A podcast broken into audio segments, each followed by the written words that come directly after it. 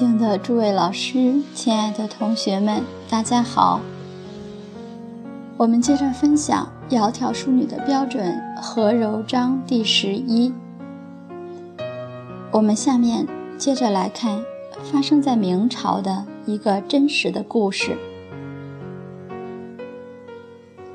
在明朝有一个人叫吴子贵，他的妻子冯氏非常贤良。吴家很穷苦，但是冯氏非常的勤劳，而且很节俭，而奉养尊亲却是尽心尽力。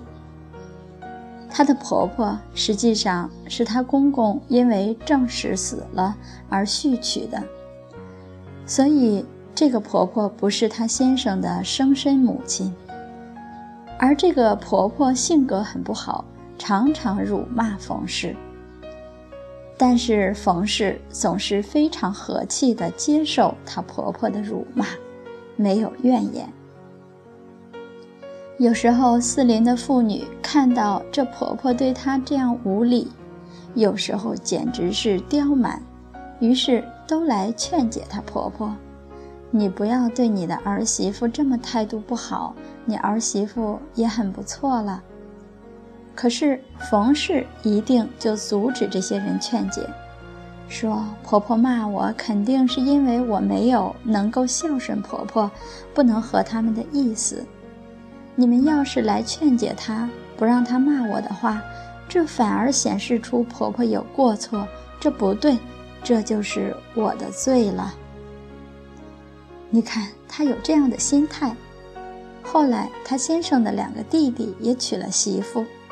婆婆还是一样虐待他们俩，他俩没有冯氏的修养，被婆婆辱骂虐待，接受不了，想自杀。冯氏很委屈的、耐心的劝阻，终于让他们没有自杀。就这样，冯氏用她的耐心、用她的爱心、用她的妇德感化了她的婆婆。她婆婆后来悔悟了。他的那种不良的性格也就改善了。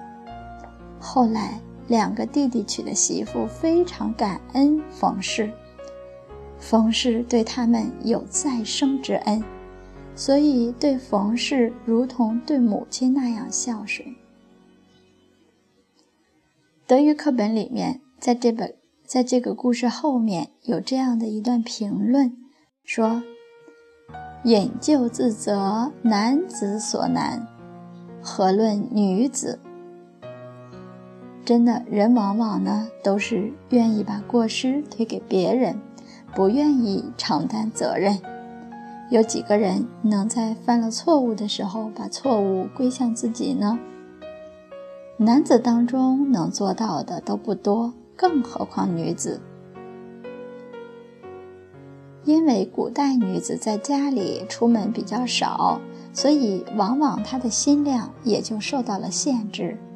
而如果不读圣贤书，难免就狭隘；读了圣贤书了，那就另当别论。冯氏本身作则，化其二替，并化及继姑。冯氏妇德真是太可贵了。他以身作则，处处只要求自己，不要求别人，结果能够教化他的两个弟媳，而且感化了他的婆婆。继姑就是指她婆婆。下面又说：“夫虞舜大孝，即是怨慕二字。”蜀以三千余年后，尚有冯氏其人，向使读书闻道，何难媲美古圣耶？在这里呢，将冯氏跟大舜相媲美，这是真的。你看，虞舜是四千多年前的圣人，他能够大孝养亲，他父母也是虐待他，甚至要把他置于死地。而舜绝对没有丝毫怨恨父母的意思。这“怨慕”二字是指什么呢？是自己遭到了父母的虐待，但是他还是思慕父母。所谓大顺，终身侍父母，难能可贵。他只看父母的好处，只念父母的恩德。他的母亲也是继母，生身母亲不在了，继母虐待他，但是他侍奉继母，如同亲生母亲一样，最后感化了他的父母。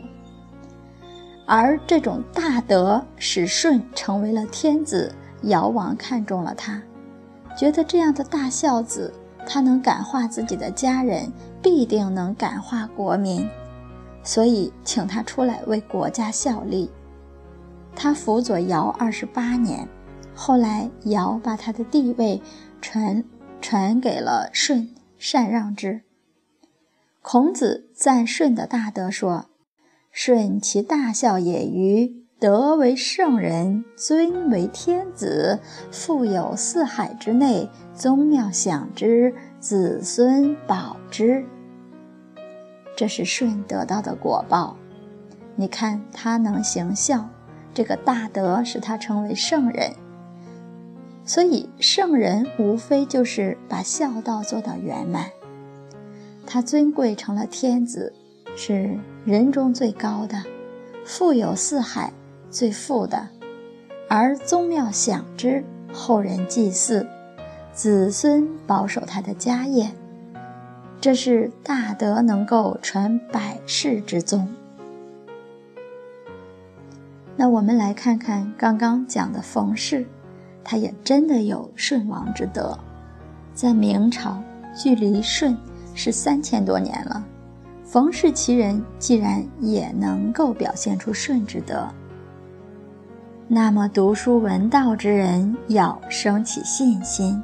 圣人是可以做到的，读书闻道，何难媲美古圣耶？跟古圣相媲美，不难。好，今天的课程就分享到这里，明天我们接着再来学习。感恩大家耐心聆听，再见。